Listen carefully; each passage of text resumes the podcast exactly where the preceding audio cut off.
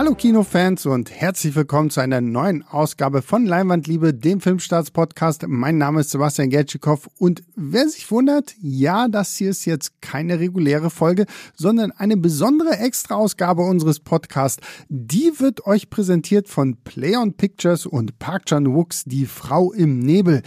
Das ist übrigens nach dem Dokumentarfilm Ennio Morricone, der Maestro, der nächste große Kinostart von Pleon Pictures, die vorher Kochfilms hießen, da aber auch schon sehr mit Park Chan-wook verbunden waren und 2017 die Taschendieben in die Kinos brachten. Und ähm, da haben wir uns gedacht, okay, reden wir doch mal über diesen sehr, sehr besonderen äh, Regisseur, zu dem ich eine ganz besondere Beziehung habe, weil sein einer seiner Filme hat mich überhaupt erst in die Welt des asiatischen Kinos äh, eingeführt. Ähm, darüber reden wir später noch, aber ich rede die ganze Zeit in der Mehrzahl. Ähm, mit mir dabei sind noch Christoph. Hallo Christoph. Hallo Sebastian. Und der gute Pascal. Hallo. Mit der sexy Stimme. Und äh, ja, bevor wir jetzt äh, über die fünf äh, besten Filme von Park Chan-wook reden, wollen wir tatsächlich noch über die Frau im Nebel kurz sprechen weil wer uns äh, fleißig zuhört, weiß ja, dass ich den in meiner Top 5 der Filme hatte, auf die ich mich dieses Jahr am meisten freue, weil ist eigentlich egal. Also ich glaube, Park Chan-wook könnte auch einen Film über Farbe machen, die an der Wand trocknet und ich würde ihn auf meine Liste setzen und ihn mir angucken wollen.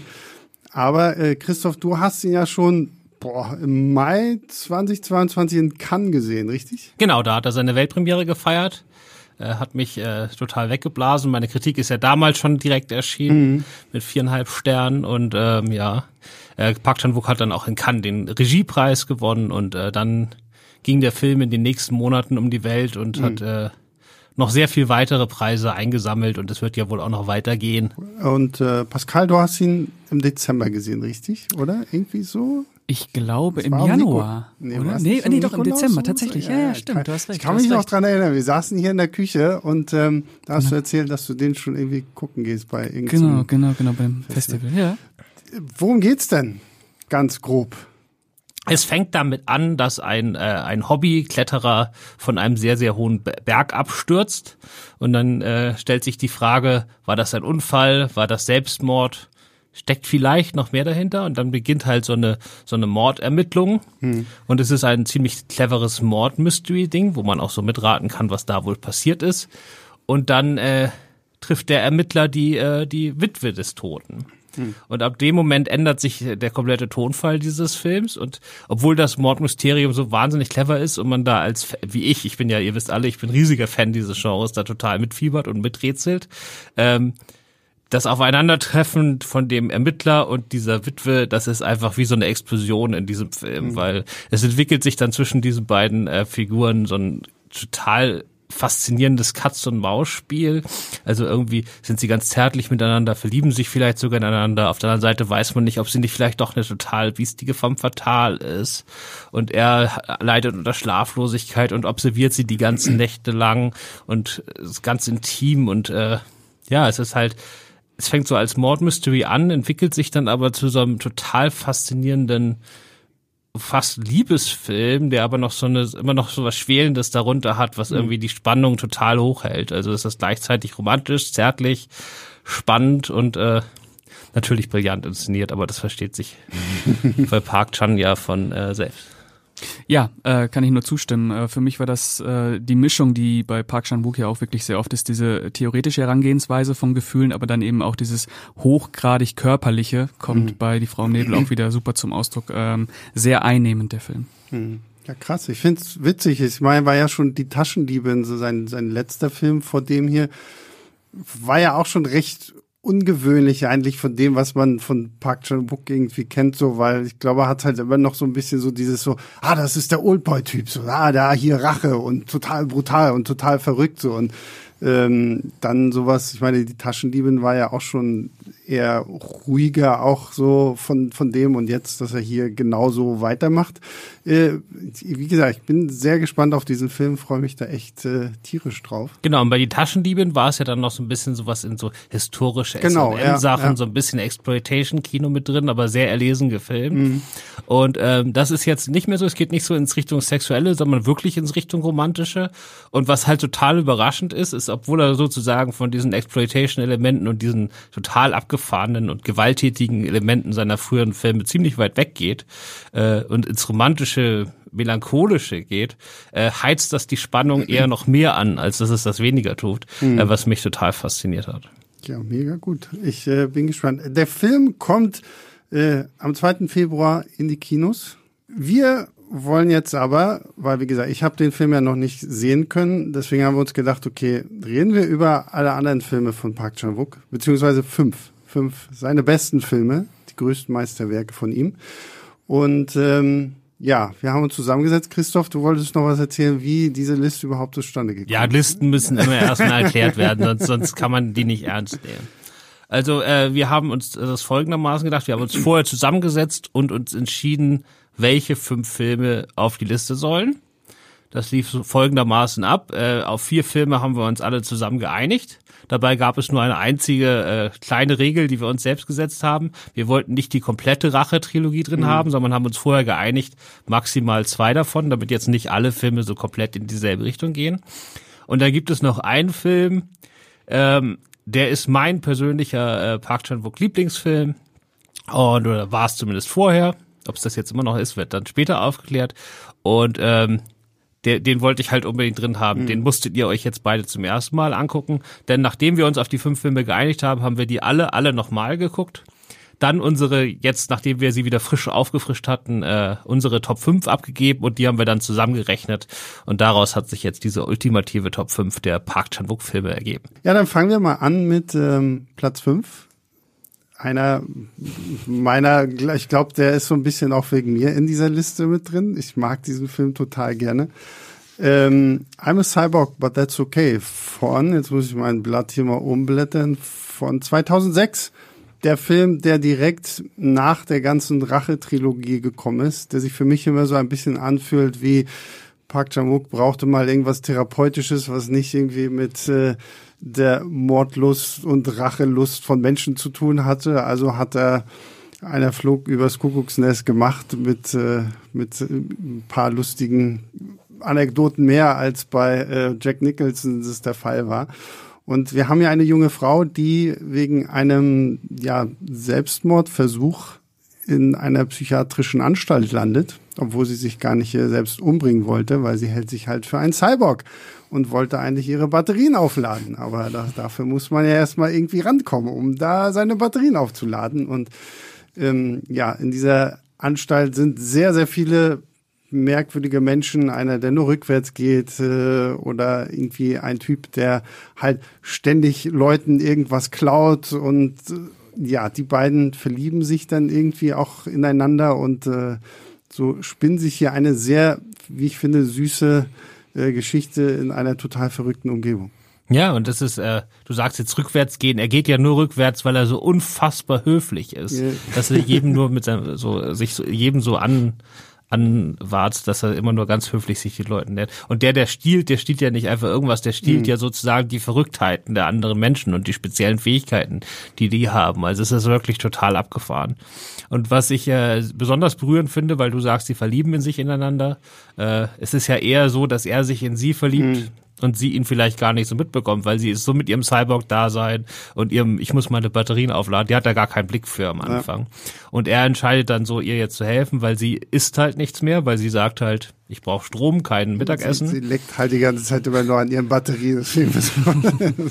genau, und das ist halt total tragisch. Und er äh, überlegt sich dann jetzt, wie er mit seinem, mit seinen Fähigkeiten vielleicht mhm. dafür sorgen könnte, so in ihrer eigenen Fantasie sie trotzdem dazu zu bringen, was zu essen und überlegt sich dann da verschiedene Dinge und das ist sehr, sehr herzzerreißend. Mhm.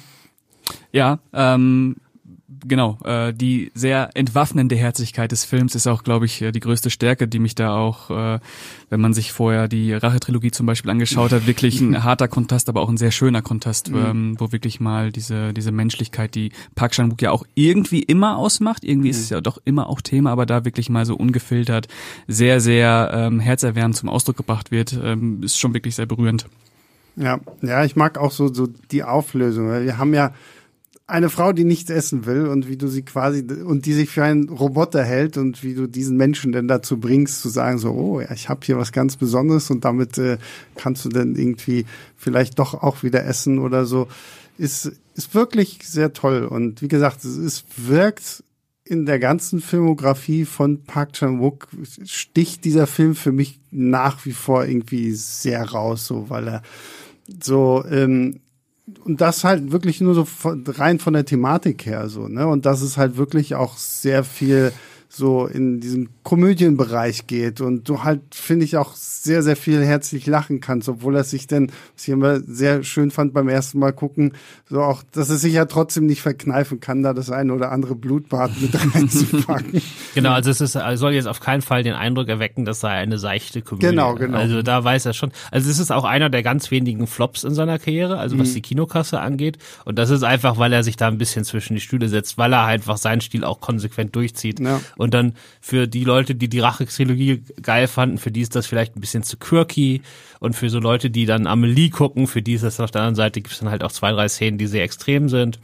Ähm, aber das ist halt Park Chan-wook, der macht halt sein Ding. Der ist halt ex, äh, extrem perfektionistisch in dem, was er tut und er hat seine eigene Vision.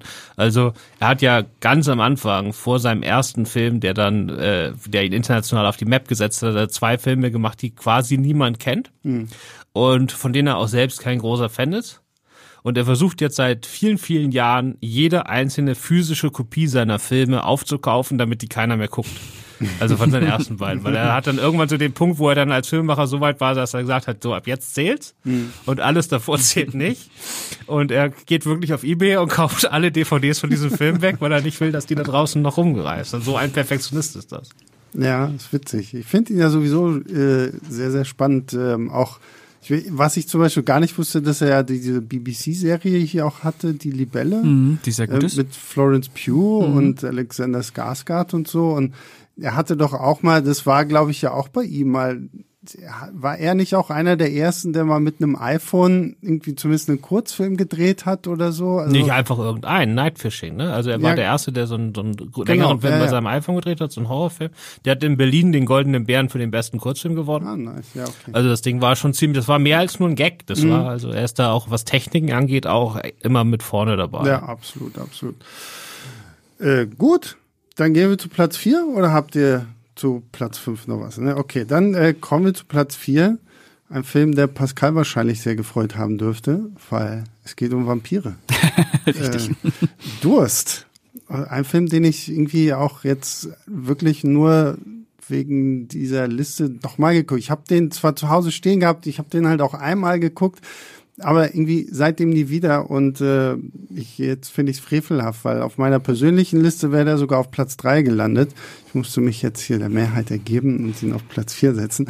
Ähm, ja, wir haben einen Pfarrer, einen Priester, der äh, helfen möchte, ein gefährliches Virus irgendwie zu bekämpfen, sich dafür äh, auch eine Bluttransfusion irgendwie geben lässt, also bei irgendeinem so experimentalen Versuch auch mitmacht und dadurch aber halt irgendwelches Vampirblut äh, gespritzt bekommt und halt auf einmal zu einem Vampir wird und äh, der dann, als er dann wieder zurückkommt, natürlich irgendwie damit klarkommen muss, jetzt äh, ein Vampir zu sein und äh, das ist Vampir-Drama à la Park Chan-wook mit seiner tragischen Liebe, die teilweise dann doch auch sehr skurrile Ausmaße annimmt. Und auch äh, ganz schön abgefuckte Ausmaße. Mhm. Also ähm, jetzt können wir zwar sagen, es ist jetzt hier das, der erste Film dieser dieser Reihe, den wir nennen, in dem Song Kong Ho mitspielt. Mhm.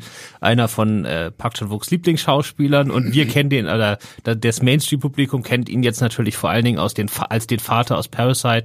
Also spätestens seitdem ist der natürlich der Mega-Superstar, aber vorher war das schon der Typ, äh, aus dem aus dem südkoreanischen Kino, das ist einfach so der beste Schauspieler der letzten 20 Jahre wahrscheinlich ja. äh, weltweit, ja. Und ähm, diese Frau, die er sich da verliebt, das ist halt so eine Außenseiterin, die da bei so einer bei so einer herrischen Frau aufgewachsen ist, weil sie selbst Waisenmädchen war und dann auch mit deren Sohn, das ist ein totaler Loser-Typ, verheiratet wurde. Ganz, ganz schlimm, ja. Und jetzt, wo er quasi da Vampir ist, will er sie da jetzt retten und ähm, es sieht auch so aus, als würde der Mann sie schlagen, weswegen er da äh, ja vielleicht auch das Deichsel, dass der nicht mehr da ist. Mhm. Und äh, dann kommt aber raus, dass sie das alles nur erfunden hat, dass sie nie geschlagen wurde und so, so man ihn auch halt total manipuliert. Und dann ist das schon so ein nicht voneinander los können.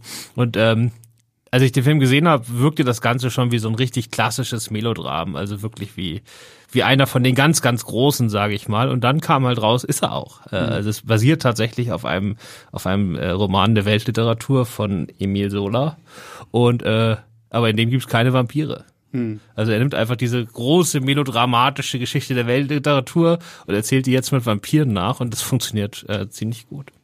Da finde ich nur tatsächlich so ein bisschen so diese Einführung, dieses Wie werde ich zum Vampir, ist, ist mir jetzt beim zweiten Mal auch wieder, wirkt schon so ein bisschen holprig irgendwie so, so, okay, ja, hier gibt's dieses Experiment und wir spritzen dir halt jetzt hier irgendwie Blut und dann passiert halt irgendwie, dass du auf einmal ein Vampir bist, so fertig.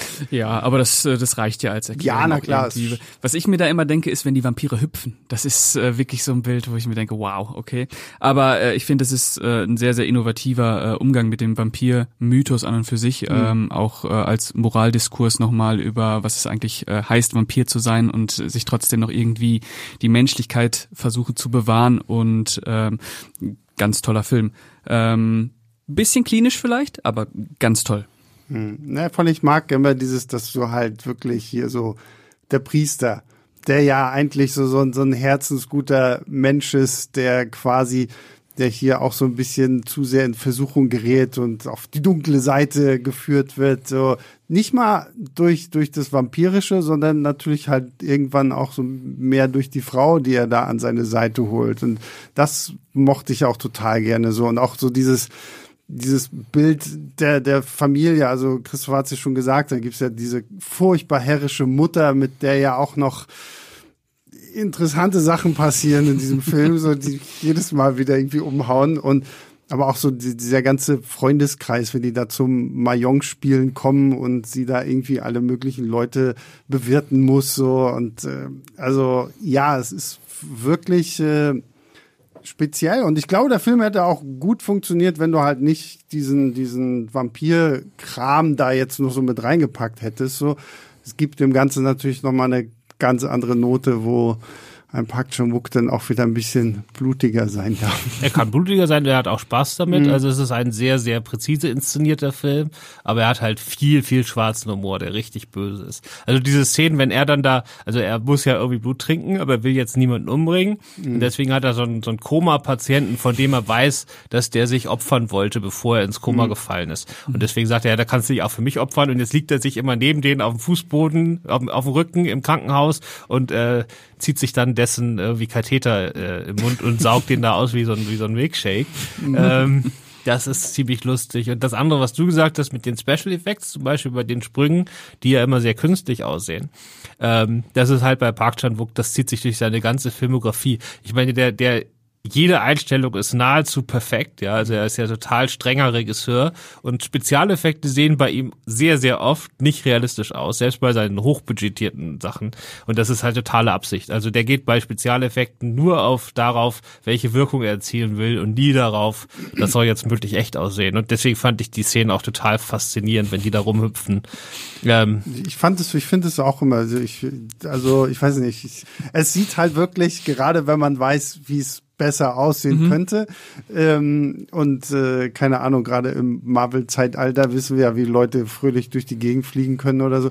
Ich musste mal so ein bisschen, schon damals so ein bisschen an Tiger und Dragon denken, wenn mhm. du so das Gefühl hast, ja, ja, wenn ich ganz genau hingucke, dann sehe ich noch die Drahtseile, an denen ihr gerade hier irgendwie durch die Luft gezogen werdet. Aber irgendwie, vor allen Dingen, ich fand's auch so lustig, weil es kommt, ich weiß, so dieses erste Mal, wenn er da irgendwie an das, dieses kleine Badezimmerfenster springt, es kommt auch so, so plötzlich aus dem Nichts, so, wow, okay, der kann doch was, außer nur irgendwie äh, Koma-Patienten das Blut so raussaugen oder so. Das, äh, das fand ich cool. Und da hat er auch dann schön so diese Elemente, dass du halt trotzdem dieses Übernatürliche noch in der Figur des Vampirs dann auch mit drin hast und so. Und auch diese unglaubliche Stärke und äh, Vitalität. Deswegen wirken die Filme von Park Chan-wook auch oft nicht so leicht ausrechenbar und überraschend, mhm. weil er halt nicht alles total wegerklärt, sondern dann so eine Superkraft auch einfach mal so jetzt kommt, um Effekt zu setzen. Und das mhm. funktioniert super mit dieser ersten Sprungszene. Mhm. Ich mochte den ganzen Einstieg mit der Seuche auch lieber. Also es geht ja um so eine Seuche in Afrika und er will sich, äh, es haben sich schon ganz viele Priester geopfert, um quasi so äh, irgend so ein Gegenmittel auszuprobieren. Ja. Und alle sind gestorben und nur er überlebt halt, weil ihm aus Versehen dieses Vampirblut gemacht wird, weswegen er einer von 500 ist, die diese mhm. Seuche mhm. überlebt haben. Und dann gibt es ja so einen ganzen Kult, der sich um ihn bildet und die ihn jetzt anbeten, weil die auch geheilt werden wollen und ihm jetzt da irgendwelche besonderen Kräfte zuschreiben und so. Das fand ich schon alles ganz nett. Mhm. Gibt es auch viele so Kleinigkeiten, die nur in so einem so einem Nebensatz verhandelt werden, wie der, dass äh, nur weiße, also nicht schwarze Menschen äh, sozusagen dieser solche anheimfallen, woran er dann gar nicht weiter draus was macht, aber mhm. es sind einfach so, so viele Kleinigkeiten, die dem Ganzen noch irgendwie so Struktur geben und irgendwie, da steckt noch mehr dahinter, als man so auf den ersten Blick sieht. Pascal, du als auserkorener Vampir-Fan hier, hast du, äh, komm, muss jetzt kommen hier, ne? Ähm, wo, wo steht der für dich jetzt so hier? Ist das in meinem persönlichen Vampir-Ranking? Ja, so, so, so von, weil ich meine, so. Ja, ich bin ja dann doch eher äh, ein bisschen klassischer unterwegs. Mhm. Äh, bei mir kommen wahrscheinlich erstmal ganz, ganz viele Christopher Lee Dracula-Filme, äh, die die Top Ten füllen und äh, dann bin ich natürlich auch noch riesiger Fan von Interview mit einem Vampir, also wirklich äh, die eher klassischere Schiene, aber äh, der wird auf jeden Fall äh, auch vorne mitspielen. Nicht in der Top Ten, aber spielt auf jeden Fall vorne eine Rolle. Mhm. Mhm. Ist auf jeden Fall mal ein bisschen was anderes. Wenn, ja, wenn, definitiv. Ein bisschen wenn, ist gut. Ja. Bisschen was anderes. ein bisschen sehr was anderes. Gut, dann äh, gehen wir schon in die Top 3. Jetzt habe ich hier meinen Monitor weggemacht, aber alles wieder gut. So, und jetzt sind wir angekommen in der Rache-Trilogie. Und zwar im Jahr 2002 Sympathy for Mr. Vengeance. Das ist, glaube ich, so ein Film, weil ich weiß, ich glaube, Oldboy und Lady Vengeance sind im Kino gewesen. Aber ich glaube, Sympathy for Mr. Vengeance hat nie irgendwie zumindest bei uns in Deutschland nicht ins Kino war. Ich weiß nur. Es war, ich war auf jeden Fall, das war natürlich mein, also ihr seid ja alle jünger als ich. Nee, du bist gar nicht jünger als ich, aber sein, du, du, warst, du warst trotzdem später dran als ich. Ja. Weil Sympathy von Mr. Vengeance war schon mein zweites Park Chan-wook Erweckungserlebnis. Mhm. Und ich wusste, wir kommen da später noch hin, aber ich wusste gar nicht, dass die zusammengehören. Mhm. Weil ich gar nicht wusste, dass zwei Filme, die ich beide über alles liebe, vom selben Regisseur sind. Da war ich noch jung. So, aber Sympathy for Mr. Vengeance lief damals in Deutschland auf dem Fantasy Filmfest. Ah, okay, ja. Und dieser Film hat uns in dem Alter, also ich meine, da war ich 17, 18, 18, 19. Wann war der jetzt genau? 2000, nee, 2002, 2002. war ich 19 der hat uns sowas von weggeblasen, alter Schwede. Das ist halt für das Alter genau das Richtige. Das war so ein geiler Scheiß damals. Mhm. Das haben wir, sowas haben wir nicht gesehen. Danach haben wir irgendwie auf einmal angefangen, nur noch in Südkorea nach Filmen zu suchen.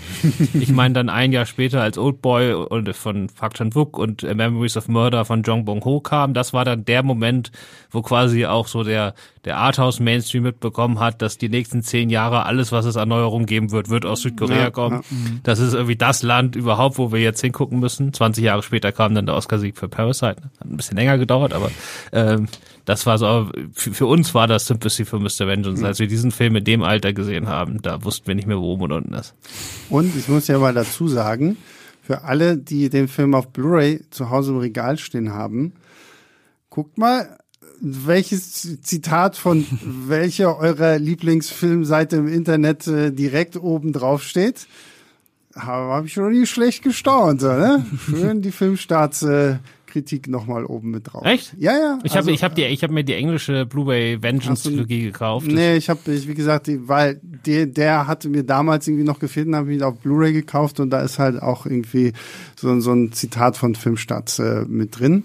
Äh, vollkommen zu Recht natürlich. Sehr schön. Deswegen, Sehr schön. Deswegen. Ähm, ja, Sympathy for Mr. Vengeance. Ähm, es geht um den äh, taubstumm Rio, der für seine äh, Schwester eine Niere braucht und äh, sich dann erst an zwielichtige Gestalten wendet, die ihm für viel Geld versprechen, ja, wenn du uns deine Niere gibst, dann besorgen wir dir eine andere Niere für deine Schwester, die da, was dann auch passt mit Blutgruppe B und sowas alles. Und er lässt sich darauf ein und äh, wacht auf ohne Niere, ohne Geld und auch keine Niere für seine Schwester.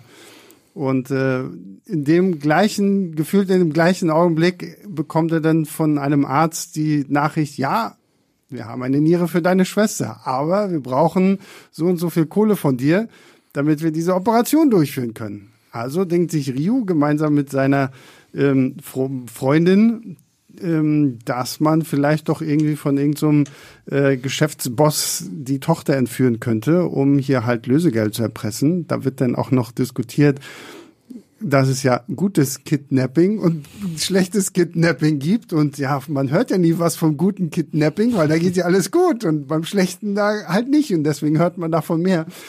Ähm, und äh, ja, das wollen sie eigentlich mit äh, Rios Boss machen, aber da trauen sie sich dann doch nicht und nehmen irgendeinen so Geschäftspartner von ihm. Und da sind wir dann auch wieder bei ähm, Song Gang Ho angekommen, der diesen Geschäftsmann spielt der jetzt sich halt irgendwie darum kümmern muss, wie äh, gewinnt er seine Tochter wieder zurück. Und das nimmt halt alles sehr, sehr verrückte Ausmaße. Und ich wünschte auch, ich hätte diesen Film mit 17, 18, 19 das gesehen. Ist, wenn, weil, wenn du mit 19 Jahren keinen Bock auf Halloween, äh, auf Hollywood Happy Ends mehr hast oder überhaupt auf diesen ganzen leichtfüßigen Scheiß, dann und dann guckst du Sympathy for Mr. Vengeance, der bläst dich in dem Alter so unfassbar weg, weil das ist, ich glaube, das ist so ziemlich der zynischste Film, mhm. der jemals gemacht wurde, obwohl es alles relativ sympathische Figuren sind. Also das Sympathy aus Mr. Vengeance, man kann die alle schon verstehen und ja. die haben auch alle, alle wollen nur das Beste und so, mhm. aber die, äh, also ich meine, es ist wahrscheinlich die zynischste Szene aller Zeiten, schon relativ so in den ersten 15 Minuten dieses Films. Äh, die Nachbarn von Rio, das ist so eine Gruppe von vier Studenten. Ja. Und ähm, die lauschen alle mit dem Ohr an der Wand und holen sich dabei alle gleichzeitig einen runter. Weil es gibt aus von nebenan Stöhngeräusche und äh, das äh, stimuliert sie dann halt. So, und dann geht die Kamera nach links an der, durch die Mauer durch und man sieht auf der anderen Seite, dass die nierenkranke Schwester sich schmerzensschreiend auf den Boden wälzt mhm. und äh, sie nicht Sex hat, sondern einfach nur höllische Qualen mhm. durchleidet. Und das ist, äh, der ganze Film setzt da immer noch einen drauf. Also die Gewaltexzesse in diesem Film sind unglaublich. Und das Ganze aber halt tut halt umso mehr weh, weil es halt alles positive Figuren sind, oder mhm. die meisten jedenfalls. Und das ist einfach, also, das ist, das ist mit Schlag in die Magengrube ist es bei diesem Film als Erklärung nicht, äh, nicht getan. Ja. Ja, äh, kann ich nur äh, zustimmen. Das äh, Schlimme daran ist, äh, oder das, das, das Wirkungsvolle ist ja, dass man so viel Verständnis für die Figuren irgendwie hat und äh, dass es halt auch keine Rechtfertigung für diese unfassbaren Taten gibt, die da äh, äh, kein Ende nehmen, die sich einfach eigentlich immer nur weiter auftürmen. Es ist ja wirklich so eine Abwärtsspirale, so eine Gewaltspirale und äh, wenn dieser Film vorbei ist, dann irgendwann, dann sitzt man halt zu Hause bei sich auf der Couch und denkt sich, oh mein Gott, oh mein Gott.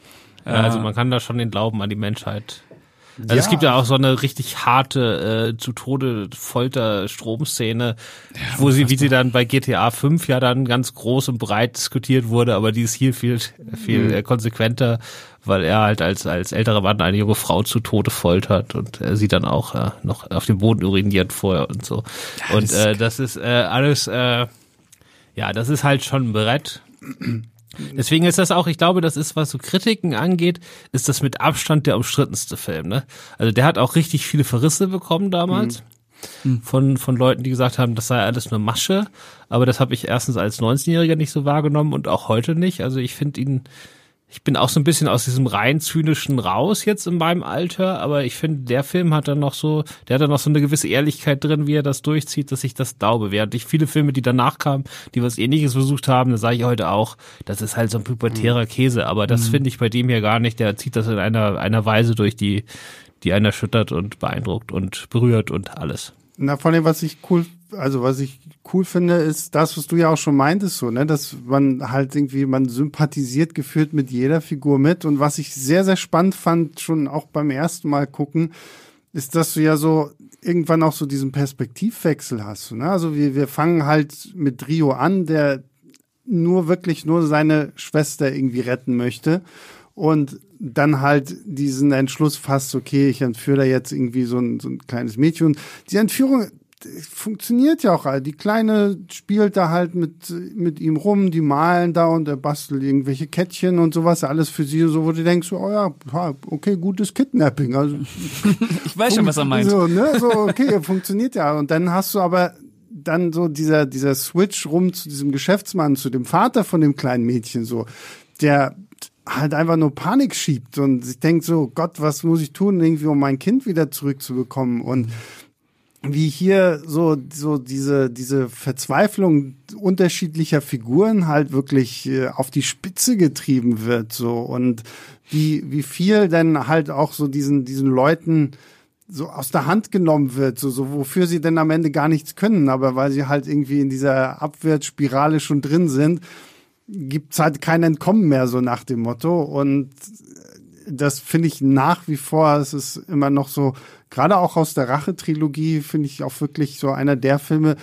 über den, glaube ich, nicht häufig genug gesprochen wird. So, also das ähm, sollte man wirklich unbedingt nachholen, gerade wenn man die anderen beiden jetzt auch irgendwie gesehen hat, die ja doch ein bisschen mehr Aufmerksamkeit bekommen haben, allein weil Oldboy ja so durch die Decke gegangen ist mhm. und äh, Lady Vengeance ja dann im Nachklang damit ja auch noch äh, selbst dann hier regulär ins Kino gekommen ist und sowas alles.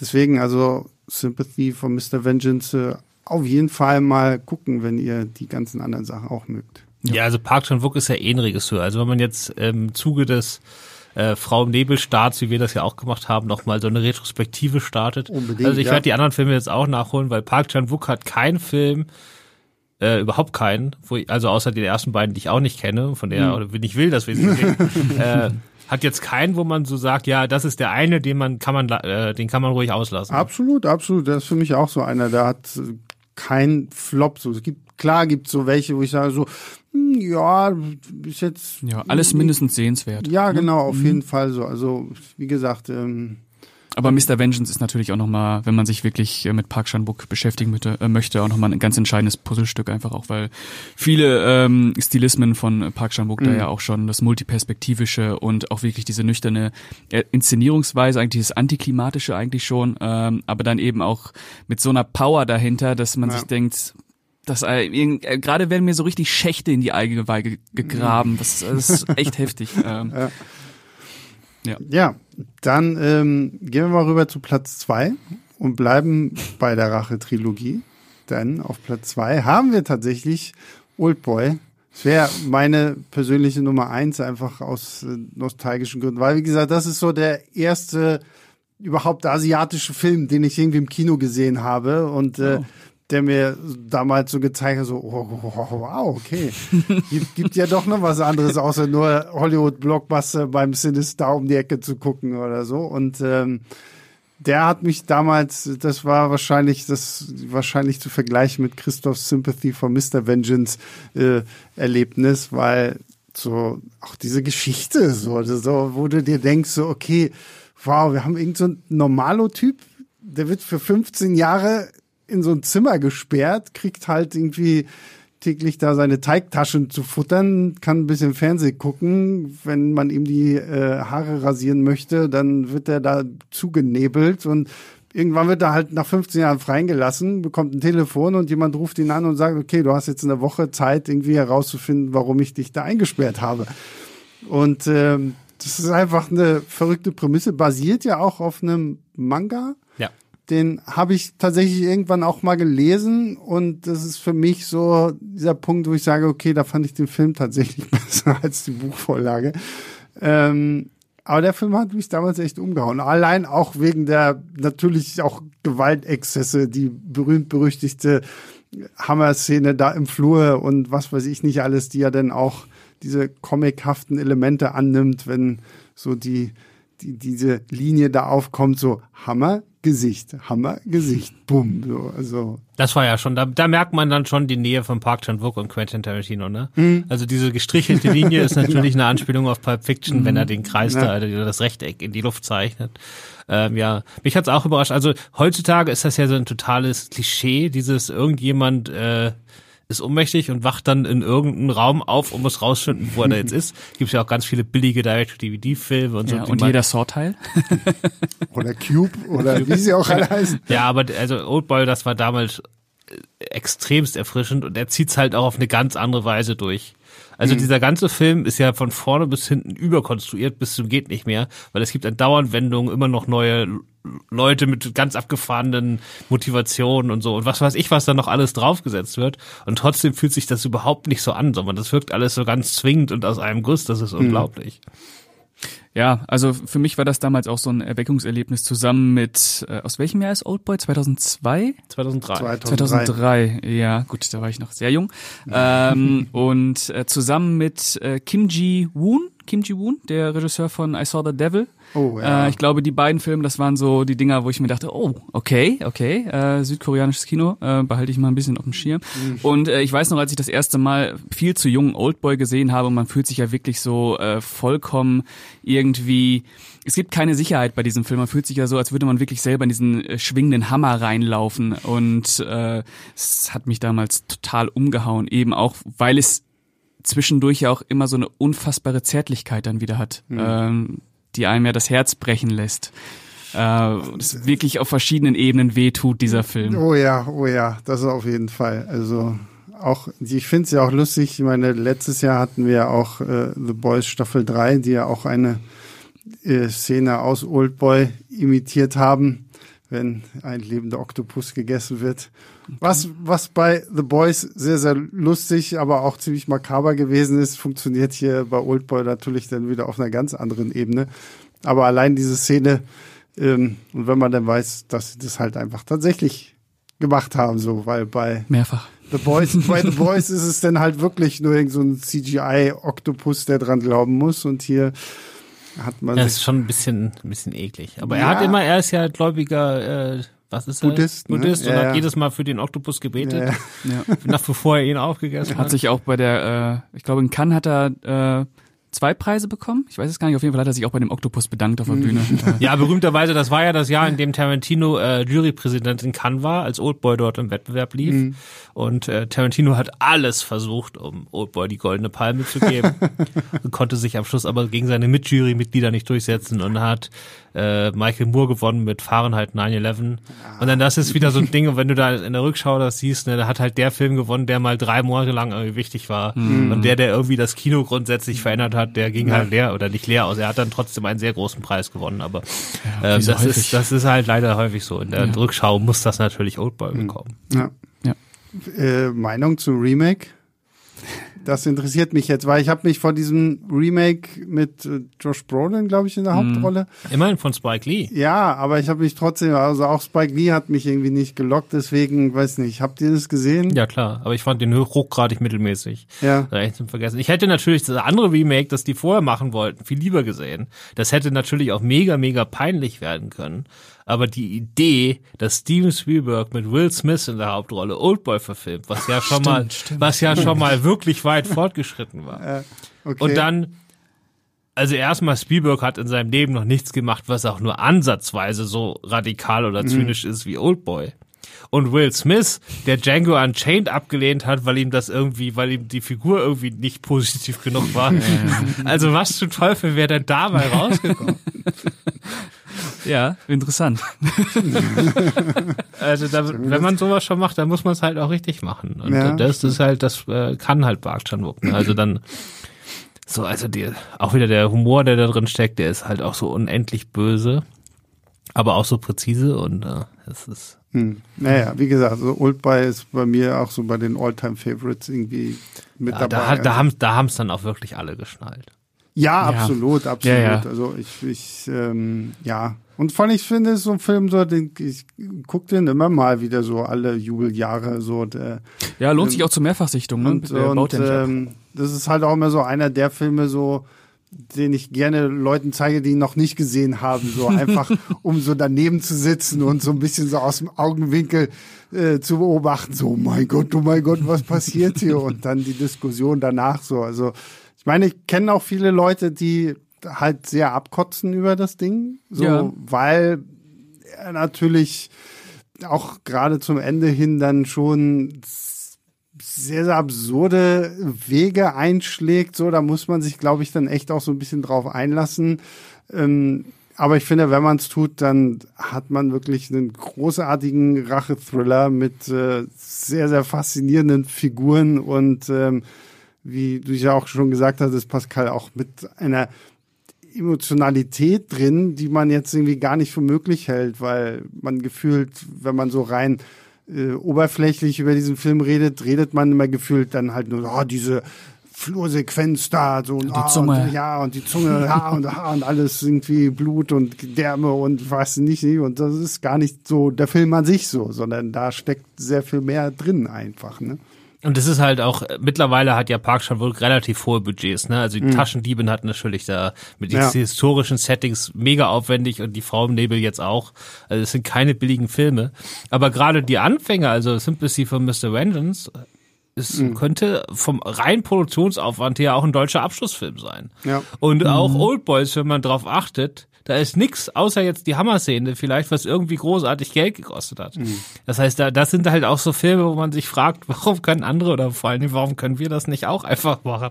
Mhm. Das ist so, äh, das kann nicht nur am Geld liegen. Das ist halt unglaublich, was er da rausholen. Ja. Und auf der anderen Seite, wenn man so einen Film macht wie Old Boy oder Sympathy for Mr. Vengeance und jeder den mag, dann hat man was falsch gemacht. das heißt, ich habe, ich erinnere mich noch, ich weiß noch, welcher Film es war, aber ich verrate ihn jetzt nicht. Aber ich stand vor vielen Jahren mal beim Filmfest Hamburg nach einer Pressevorführung draußen mit 20, 30 Kollegen von mir oder Kolleginnen auch von mir, die und alle haben gesagt, 29 Stück davon, wie toll politisch unkorrekt der Film war, den sie gerade gesehen haben. Mhm. Und ich meinte nur, wenn ihr alle der Meinung seid, dass das toll war, dann war der Film nicht politisch unkorrekt, sondern dann hat er euch nämlich genau das erzählt, was ihr hören wolltet. ähm, und äh, das ist halt bei Oldboy sind halt Grenzüberschreitungen drin, die dann nicht jeder mitgeht. Ja. Und äh, das muss auch so sein. Ja. Gut. Ähm, wir haben jetzt Lady Vengeance nicht mehr mit drin gehabt. Nur ganz kurz die Frage, wie steht ihr zu Lady Vengeance? Ich mochte den damals, aber ich habe ihn jetzt noch noch noch nicht wieder mhm. nochmal geguckt. Ich gucke ihn jetzt die Tage noch, deswegen könnte ich es gar nicht sagen, aber ich mochte ihn. Also ich weiß, mhm. dass Björn, der jetzt heute nicht da ist, der auch ein riesiger Park Chan-wook-Fan ist, der hat ihm damals fünf Sterne gegeben, war dann auch im deutschen Trailer ganz groß äh, zitiert, das weiß ja, ich noch. ähm, ganz hoch würde ich wahrscheinlich nicht gehen, mhm. aber ähm, ja. Ja, äh, ich finde ihn auch sehr gut. Ich habe ihn auch jetzt nicht nochmal gesehen, aber ähm, ich weiß auch nicht, ob es ob er auf einem Niveau mit äh, Sympathy von Mr. Vengeance ist. Also mhm. Open-Niveau hat er wahrscheinlich nicht. Äh, aber er ist ein super Film. Super ja, Film. ja, sehe ich auch so. Also ich er hat, er wirkt ein bisschen schwächer, wenn man ihn irgendwie so, die, so gefühlt nach Oldboy dann irgendwie schaut, so dann, so, oh, okay, ja, gut, aber es ist trotzdem immer noch ein starker Film und es ist einfach insgesamt eine starke äh, Rache-Trilogie. Ja. Aber die beiden wirklich starken, starken Filme haben wir jetzt hier gehabt mit äh, Oldboy und äh, Sympathy for Mr. Vengeance. Und das bringt uns jetzt zu unserem Platz eins. Uh, ja. Und jetzt wissen das wahrscheinlich viele gar nicht, was jetzt wohl kommt. Ich wollte gerade sagen, das ist nämlich wirklich auch so der Film, den ähm, ich auch bis wir diesen Podcast hier geplant haben, immer sehen wollte, mhm. weil ich weiß, ich glaube, wie Christoph, wir hatten auch schon häufiger mal irgendwie Podcasts, wo du von diesem Film geschwärmt hast und ich bin trotzdem irgendwie nie so richtig dazu gekommen. Jetzt zum Glück dann endlich mal nachgeholt, äh, Joint Security Area oder einfach nur JSA von 2000. Genau, das war der Film, der mich damals, das war mein Erweckungserlebnis, mhm. mein Oldboy. Ohne dass ich das wusste, ich hatte es ja doppelt, wie gesagt. Ja. Weil da war ich 17. Und als 17-Jähriger habe ich mich ja in Hamburg immer in die Pressevorführung reingeschlichen durch den Hintereingang. das heißt, ich bin ja wirklich, habe ich vielleicht schon mal erzählt, aber ich bin ja in den Ferien. Ich wusste so, welche zwei, drei Kinos in Hamburg überhaupt Pressevorführungen anbieten, also da, wo, wo dann mhm. gebucht wird. Das sind meistens immer dieselben Kinos, ne? Und man weiß auch so, welche Uhrzeiten die anfangen, ne? Es war früher immer so 10 Uhr fing einer an, 12.30 Uhr fing einer an, 15 Uhr fing einer an. Dann bin ich wirklich im äh, in meinen Ferien nach Hamburg gefahren und äh, zu diesen Zeiten bin ich alle Kinos abgefahren, um zu gucken, ob zufälligerweise irgendwo eine Pressevorführung stattfindet und dann bin ich dann durch den Hintereingang rein. Und so bin ich dann auch in Joint Security Area gelandet und da hat mich sowas von, also ich hatte ja keine Ahnung, was da jetzt kommt, ja. weil äh, ich bin ja nicht durch den Vordereingang rein, das heißt, ich wusste nicht mal, welcher Film läuft. Das war für mich jedes Mal eine Sneak. Ist, ich wollte gerade sagen, Sneak Peek so. Christoph, der Erfinder der Sneak Peek. ja, und dann, dann fing der da halt an und dann so in dem Alter hast du ja auch von jetzt, es geht um Nord- und Korea, äh, mhm. hast du davon auch noch nicht so viel Ahnung und so. Aber dieser Film hat mich damals so unfall, also er war dann Platz eins meiner Jahrestop Ten. Der hat mich so weggeblasen. Als dann Sympathy for Mr. Vengeance kam, ich war dann noch nicht so in diesem Autorbereich wie heute, wo ich dann genau verfolge, welcher Regisseur ja. das macht. Da wusste ich gar nicht, dass die vom selben sind. Okay. Und hatte dann aber Sympathy for Mr. Vengeance wieder auf Platz eins von der Jahrestop 10, obwohl ich selbst nicht mal wusste, dass das derselbe ist. Äh, deswegen, mhm. da, das war, das hat, ja. Ja, der Film ist wirklich sehr, sehr geil. Also ich, ich muss auch sagen, hat mir echt Spaß gemacht, den jetzt quasi das erste Mal für mich zu entdecken. Ähm, ja, es spielt in dieser demilitarisierten Zone zwischen Nord- und Südkorea. Und ähm, wir haben hier halt an, an so einem Grenzübergang passiert ein Mord an nordkoreanischen Soldaten.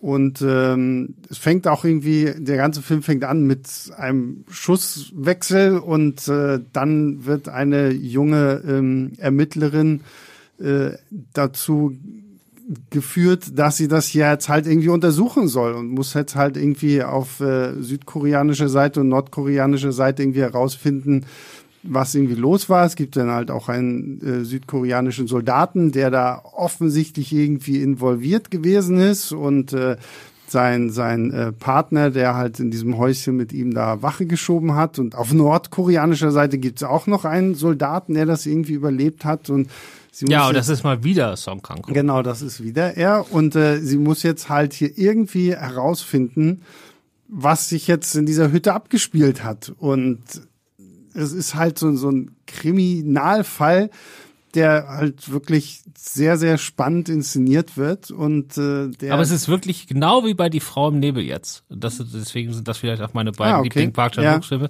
weil es ist hier genauso. Du hast, fängst an, der Film wird ja in drei Kapiteln erzählt und zwar von hinten. Also es fängt mit Area an, ja. dann kommt Security, dann kommt Joint.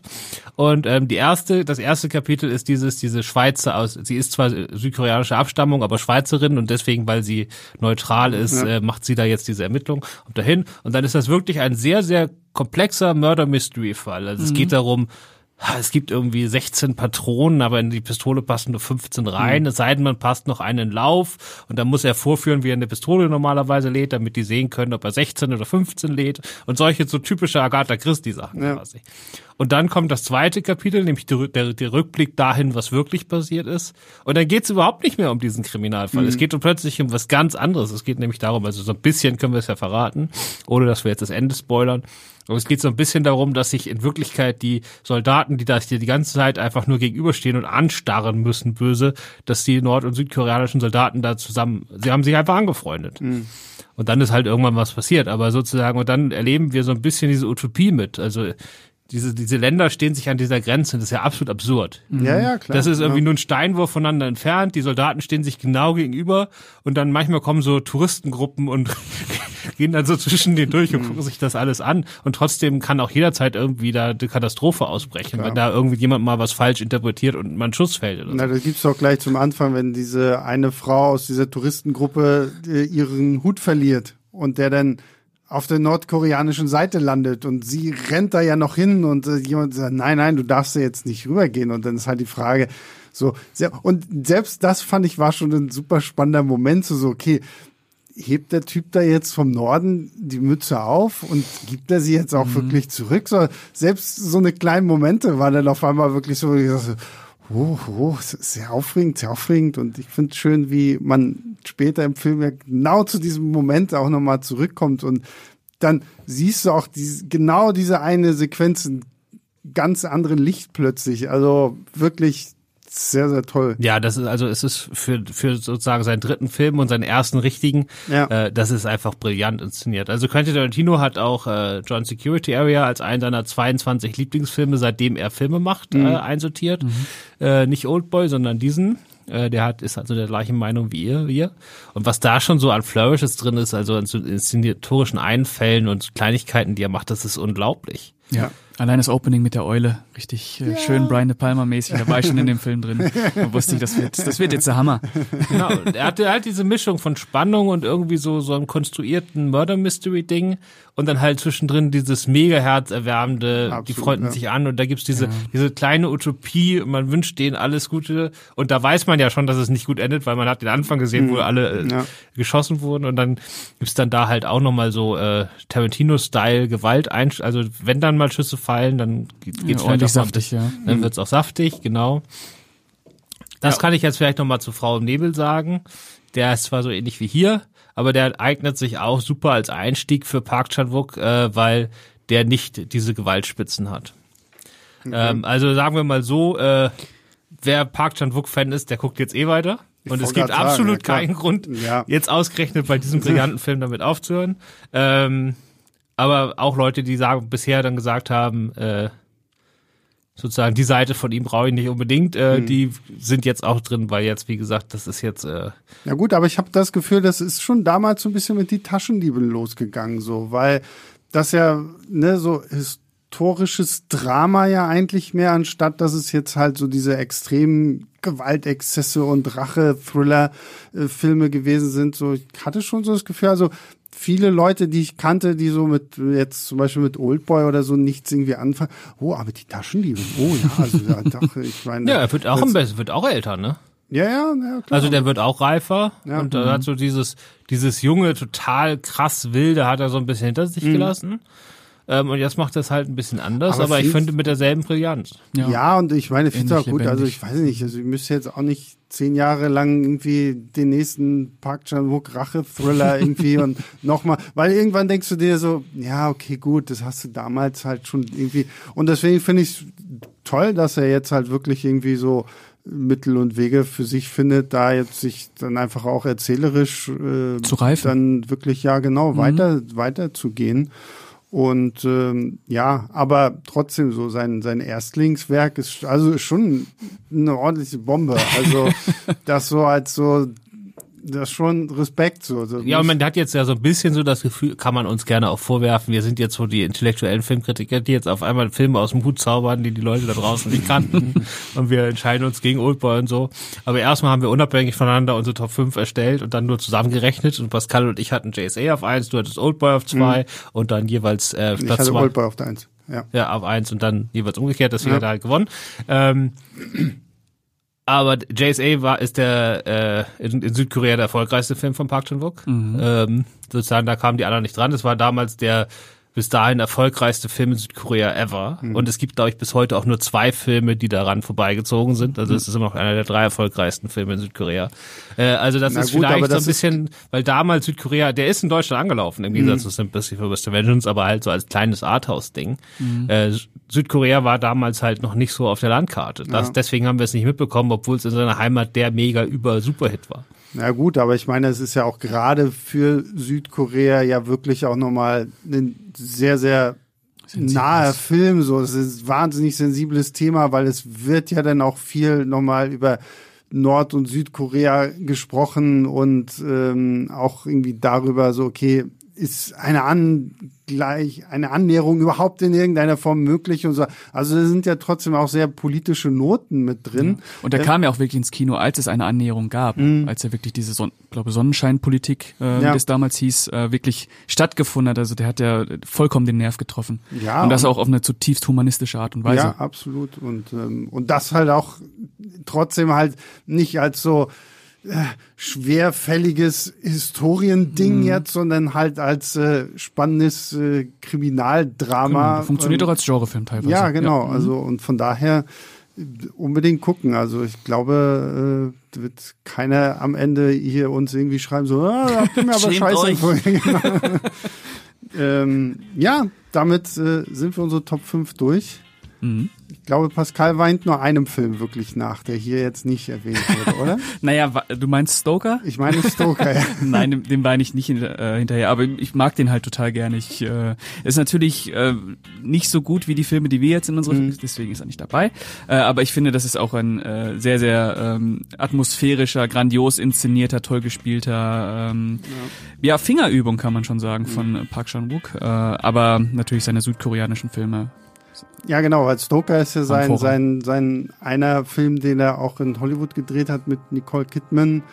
Und ähm, ich, bei dem Film finde ich es immer, fand ich es damals total spannend, halt so Behind-the-Scenes-Material zu sehen, weil ein Park Chan-wook halt kein Wort Englisch spricht und da halt die ganze Zeit mit so einem Dolmetscher äh, durch die Gegend läuft, um halt Regieanweisungen zu geben. Und ich dachte, okay, wow, wie, das muss auch super schwierig sein, eigentlich, Leute irgendwie anzuleiten, die dich nicht verstehen, die du nicht verstehst und halt dazwischen steht halt eine Person, die halt irgendwie alles übertragen muss vom Koreanischen ins Englische und umgekehrt. Ja, dass so, da ne? überhaupt ein sehenswerter das, Film ja, bei rauskommt, genau, ist schon ein Wunder, schon, ne? Das ist schon auch irgendwie echt äh, sehr, sehr bemerkenswert. ähm, ja gut, also da habt ihr unsere Top 5 und äh, natürlich äh, auch unsere Empfehlung, die Frau im Nebel zu gucken. Also ich werde den auf jeden Fall schauen. Der kommt am 2. Februar in mhm. die Kinos und ich hoffe, ihr habt auch ein Kino in der Nähe, das den dann zeigt, weil wir kriegen ja häufig Zuschriften, so, oh Mensch, der kommt bei uns gar nicht. Deswegen, ich drücke euch die Daumen, dass ihr den auch im Kino gucken könnt. Ja. Und äh, ja, damit sind wir durch. Christoph, vielen Dank, dass du heute dabei warst. Gerne, gerne. Pascal, immer wieder ein Fest, dich hier zu haben. Sehr gerne. Und äh, es ist wie immer ein Fest, dass ihr fleißig zuhört äh, und jede Woche mit dabei seid. Dafür bedanken wir uns und ähm, ja, wenn ihr Lobkritik, Anmerkungen habt oder uns eure Park Chan-wook Top 5 schicken wollt, dann einfach an leinwandliebertfilmstarts.de und wir hören uns dann nächste Woche wieder. Bis dahin, macht's gut. Ciao, ciao.